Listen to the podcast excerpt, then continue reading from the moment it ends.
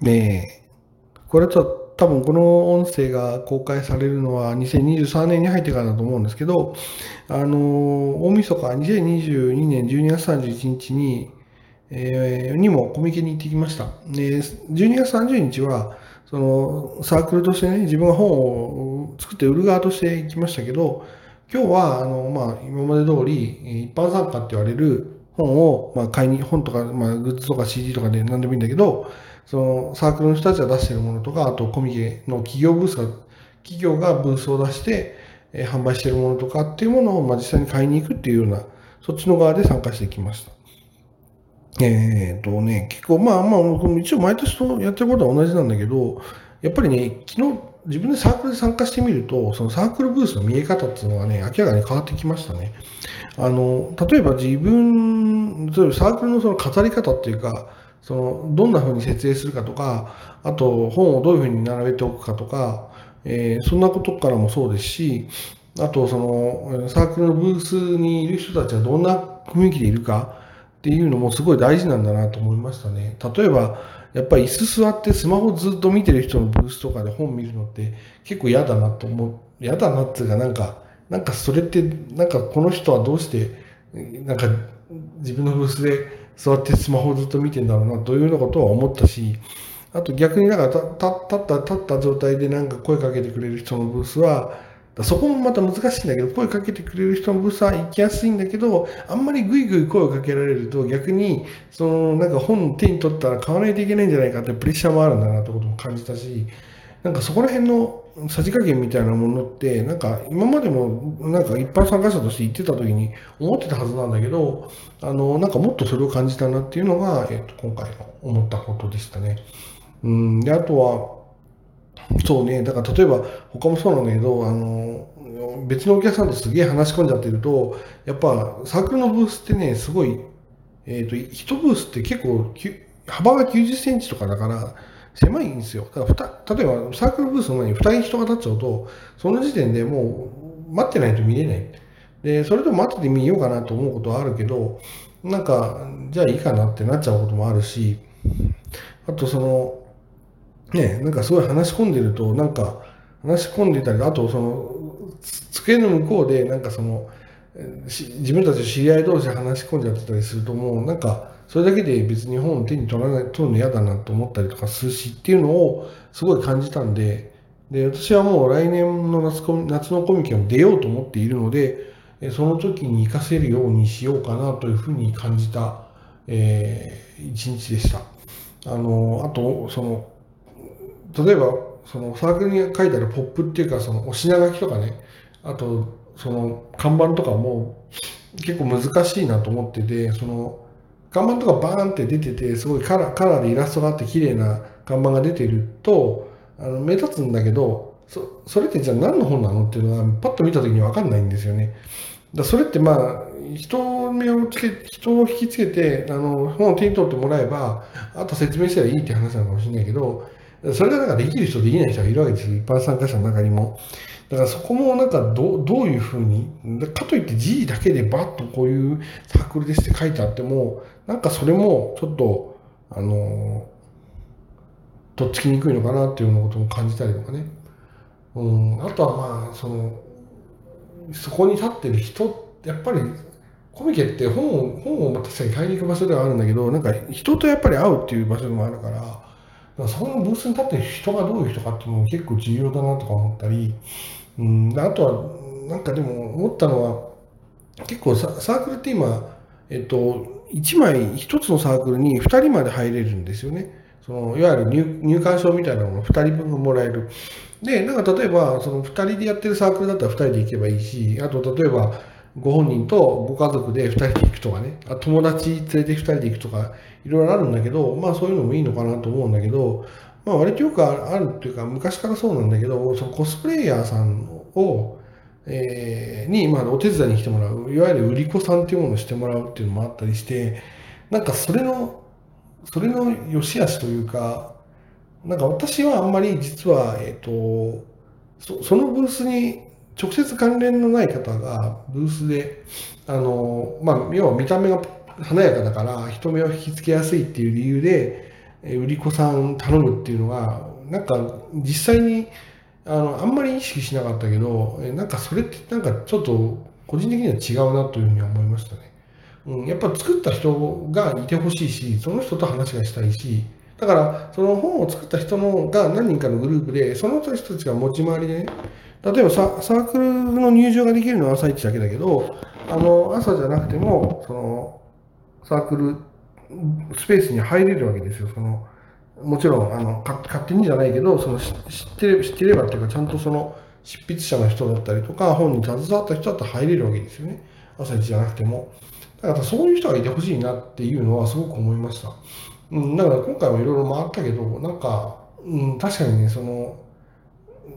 結構見た目が華やかな人が売り子さんをしてると、まあ、あの目につきやすいんだけど、なんかそれってちょっと、ちょっと違うよなっていうことをなんか改めて感じたりとか、なんかいろんな発見があったから、やっぱりサークルで参加するっていう経験をしてよかったなって思いました。だそんな感じだったかな。だあとは思ったのは、ちょっとコミケだけじゃなくて、もうちょっと他のあの同人誌即売会、え、にも行ってみようと。昔ね、文学フリマにはいわゆる一般参加で何回か行ったことあるんだけど、ちょっとね、文学フリマはね、またちょっと違うんですよね。まあ、活字中心なのもそうだったんだけど、ちょっとね、えー、なんかその、自分が作ったもの、ものが大事、自分が作った本が大事っていうのを、まあでもそれも10年以上前ですけどね、その私が行った文学フリマは、そういう雰囲気があって、なんかその人、その書いた人が、だから例えば、さっき言ったような、あの、ブースに座ってなんか他のサークルででが出してた本を買ってきたのをひたすら読んでるとかね、なんかそういう人が結構いたなっていう印象があるので、うん、なんかちょっと文学フリマはちょっと自分と違うかなと思ってて、あとは、今まで実は行ったことないのはコミティアっていう即売会で、コミティアっていうのは年4回あって、ここは、えっ、ー、と、創作のみなんですよ。創作のみっていうのは二次創作はダメなんですよ。例えば、あの既存のアニメーションのキャラクターのパロディとか、あとその、まあそのアニメでもそうだし、漫画,、えー、漫画でも、えーと、ゲームでもそうなんだけど、そこにある設定とかキャラクターを使って、その自分で別のサイドストーリーみたいなものを考えましたは、全部ダメなんですよ。自分でオリジナルで考えたその創作物、それは漫画でもいいし、イラストでもいいしなんだけど、のみ。で、そこから関連してるなんと思うんだけど、えっと、コスプレも NG。なので、そそれってね、だからコミケにちょっと似てるようで全く違う文化だと思うので、ちょっと一回コミケ屋行こうかなっていうふうに思ってます。来年の目標の一つ、来年というか2023年の目標の一つ。うん、その上で、なんか自分が実は、実はコミケってまあ一番でかいから、人も集まりやすいと思ってたし、で、そういう思いもあって、まあ、行ってみたんだけど、まあ、もちろんそこで得るところはあったんだけど、うん、多分ももしかしたらもう少し違うところの方が得られるものがあるのかもしれない。まあ、ちょっと今そういうのがあるのかわかんないけど、例えば、その、ラジオ、声優、まあ、ラジオの即だけのオンリーの即売、オンリーっていうのは、その、あるジャンルに限定した即売会っていうのがあるんですよ。例えば、ある漫画作品の二次創作のみ。アニメとアニメ作品の二次創作のみのブースが出せます。そういうとこもあるんだけど、そういう意味で言うと、そのまあ、私が今回本を出したのは、その声優さんのラジオについてって話で、まあ、声優さんにラジオについてっていうものを即売会でやるっていうのは、多分かなり、あの、ニッチな場になるので、ないと思うんですよね。だからどう、どういうところに行くのがいいのかなっていうことは思いました。というのは、コミケで結局サークルのブース出したけど、やっぱりあんまり声優さんのラジオについての本を出されてる方ってそんなに多くはなくて、まあ一応今回アニメその他っていうところに配置してもらって、アニメその他って、まあ、えっとね、声優さんのファンブックみたいなものがあるんですよね。あのこのこの方の活動について1年間まとめましたとか、あとこの方がその例えばラジオで話してたエピソードとか、その、えーイベントであった出来事なんかをその漫画にして再現しましたとかね、そういうのあるんだけど、なんかその声優さんがラジオを聞いている感想とか紹介を書くっていうのはかなりニッチだなと思ったんで、それどうするかっていうことをちょっと考えましたね。その仲間を増やすのか、あるいはちょっと場場を、コミケ、本当にコミケなのかっていうことも含めて、ちょっと改めて考えたいなっていうか、あと、コミケに出すジャンルってじゃあ別のジャンルにするかなっていうのを考えてます。まあ、まあ、今回はそのね、今やっぱり私が、